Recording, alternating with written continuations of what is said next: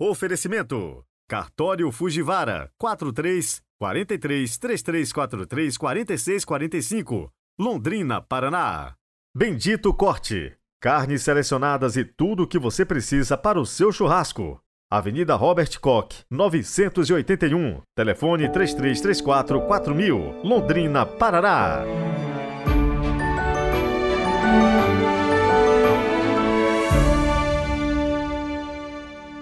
Olá, bom dia! Sejam muito bem-vindos mais uma vez a este grupo que medita todos os dias a palavra do Senhor.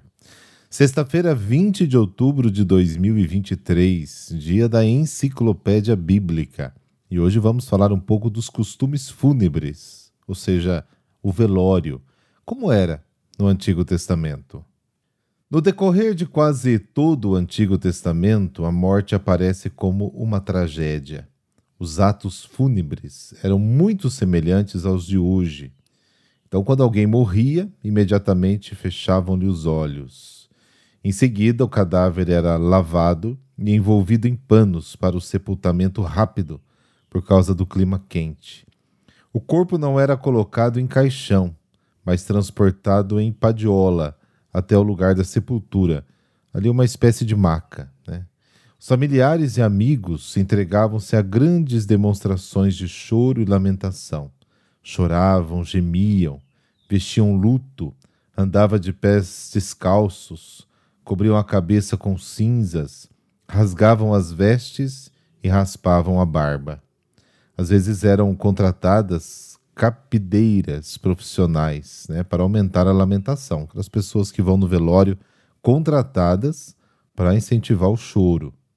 Geralmente o luto durava sete dias. Para pessoas importantes era ainda mais prolongado, né? 70 dias para Jacó, 30 dias para Moisés. O luto também era acompanhado de jejum e depois interrompido pela festa fúnebre, muitas vezes celebrada junto ao túmulo. Em outros países vizinhos de Israel, particularmente no Egito, o corpo era embalsamado eram retiradas as vísceras e o cérebro, e o espaço vazio era preenchido com uma massa pastosa. E é isso aí. Lembrando que você encontra essa explicação e outras no nosso canal do YouTube Peregrinos do Rocio. O link está na descrição deste áudio. É só acessar o YouTube, ir até o nosso canal e procurar a playlist Enciclopédia Bíblica. Tudo isso para que você encontre os temas com maior facilidade. Dito isso, iniciemos com a nossa oração.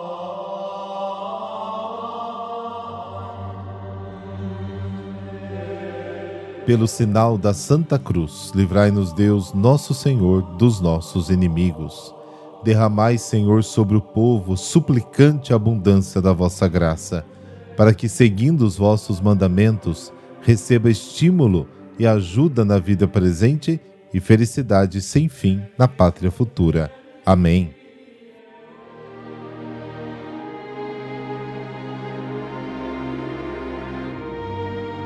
Lucas capítulo 12, versículos de 1 a 7. O Senhor esteja convosco, Ele está no meio de nós. Proclamação do Evangelho de Jesus Cristo segundo Lucas. Glória a vós, Senhor. Naquele tempo, milhares de pessoas se reuniram, a ponto de uns pisarem os outros. Jesus começou a falar primeiro a seus discípulos: Tomai cuidado com o fermento dos fariseus, que é a hipocrisia. Não há nada de escondido que não venha a ser revelado, e não há nada de oculto que não venha a ser conhecido. Portanto, tudo o que tiverdes dito na escuridão será ouvido à luz do dia e o que tiverdes pronunciado ao pé do ouvido, no quarto, será proclamado sobre os telhados.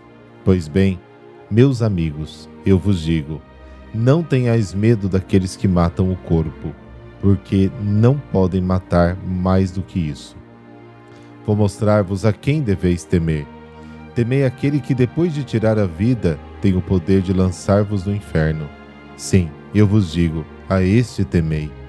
Não se vendem cinco pardais por uma pequena quantia? No entanto, nenhum deles é esquecido por Deus. Até mesmo os cabelos de vossa cabeça estão todos contados. Não tenhais medo. vós valeis mais do que muitos pardais. Palavra da salvação. Glória a vós, Senhor.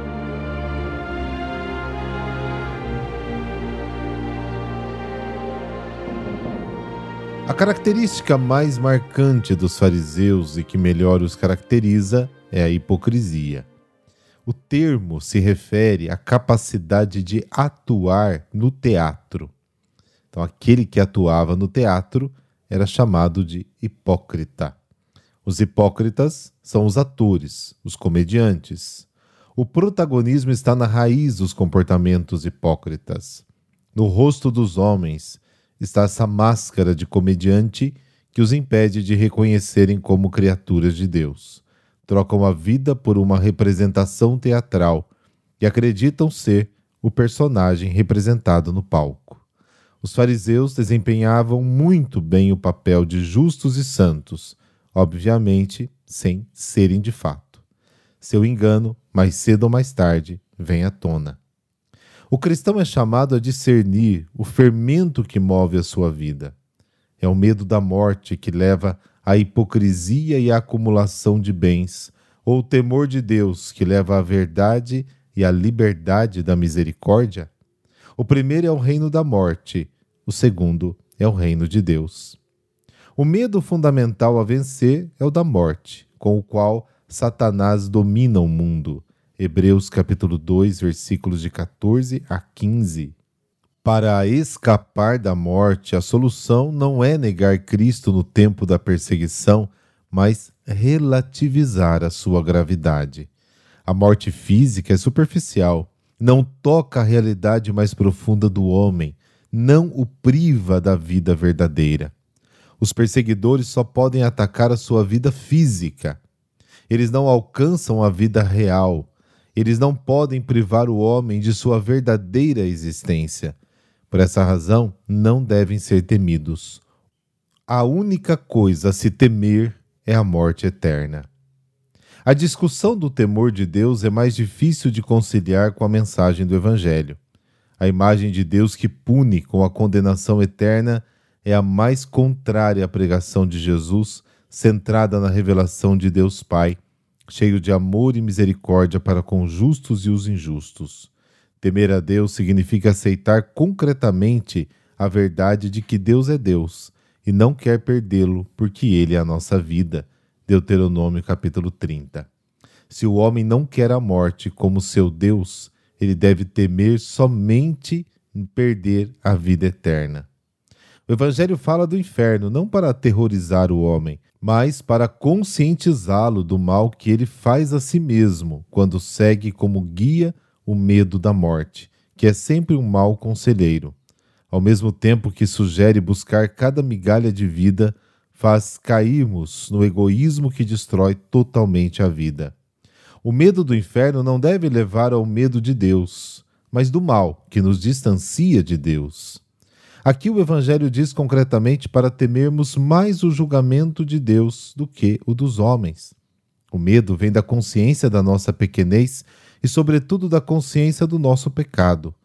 Mas Deus é amor e misericórdia e cuida dos seus pequeninos e dos seus pobres. Até os cabelos da nossa cabeça estão todos contados versículo 7. Acima dos perseguidores e dos tiranos está Deus, que zela e cuida das suas criaturas. E o conhecimento que Deus tem das suas criaturas é benevolência e amor. A conclusão, portanto, é que os discípulos não precisam temer. Mesmo que no momento da perseguição os discípulos só possam anunciar o Evangelho à noite ou em segredo nas casas particulares, devem ter a certeza de que a palavra de Deus é poderosa e sempre consegue vir à luz, e que não pode ser reprimida, nem por qualquer pessoa, nem menos pela força do mundo.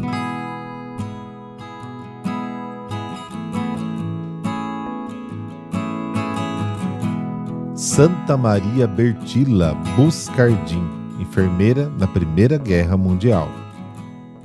Batizada com o nome de Ana Francisca, nasceu no dia 6 de outubro de 1888 em Brendola, Itália, uma família de origem humilde e camponesa. era a mais velha de três filhos. Desde menina gostava muito de rezar e tinha um grande amor por Nossa Senhora. Sempre que podia, rezava diante de um quadro de Nossa Senhora que ficava pendurado na parede da cozinha da sua casa. Sendo tão piedosa, conseguiu fazer a primeira comunhão aos nove anos de idade. Aos 17 anos, resolveu seguir sua própria vocação religiosa, ingressando no convento das Irmãs Mestras de Santa Doroteia, filhas dos Sagrados Corações, adotando o nome de Maria Bertila. Fora-lhe entregue trabalhos relacionados à lavanderia e o cuidado com o forno. Recebeu o diploma de enfermeira para ser útil no trabalho com os doentes. Em seu diário, ela escreveu: Quero ser serva de todos Quero trabalhar, sofrer e deixar toda satisfação aos outros. Em seu segundo ano de noviciado, foi enviada para o hospital em Treviso, na Itália, onde exerceu a função de enfermeira. Foi colocada na ala infantil, cuidando de crianças vítimas da guerra. A Primeira Guerra Mundial fez com que Maria Bertila se dedicasse aos cuidados com os soldados feridos, mas precisou sair de Treviso que se encontrava na frente das operações militares. Em 1910, foi diagnosticada com câncer. Sua saúde estava debilitada e precisou passar por uma cirurgia, retirando-se em tempo para se recuperar. Voltando novamente para o hospital em Treviso, ficou mais uma vez doente, precisando realizar outra cirurgia, mas não resistiu ao tempo de sua recuperação. Morreu no dia 20 de outubro de 1922 após converter o médico-chefe do hospital. Em 1952, foi beatificada pelo Papa Pio XII e em 1961 canonizada pelo Papa João XXIII. No discurso de canonização da santa, Papa João recordou a piedade de Santa Maria Bertila para com Deus, sua integridade de costumes e pureza de alma, e por último, o seu ardor em ajudar os outros, especialmente os infelizes e os enfermos. Santa Bertila, enfermeira do corpo e da alma, amparai os doentes que a ti recorrem, dando a eles a cura completa e total. Intercedei pelos hospitais e clínicas, pelos médicos e profissionais da saúde. Dai a todos a capacidade de compadecer-se nos sofrimentos alheios e no cuidado necessário. Amém. Abençoe-vos o Deus Todo-Poderoso, Pai, Filho Espírito Santo. Amém. Excelente sexta-feira para você e até amanhã, se Deus quiser.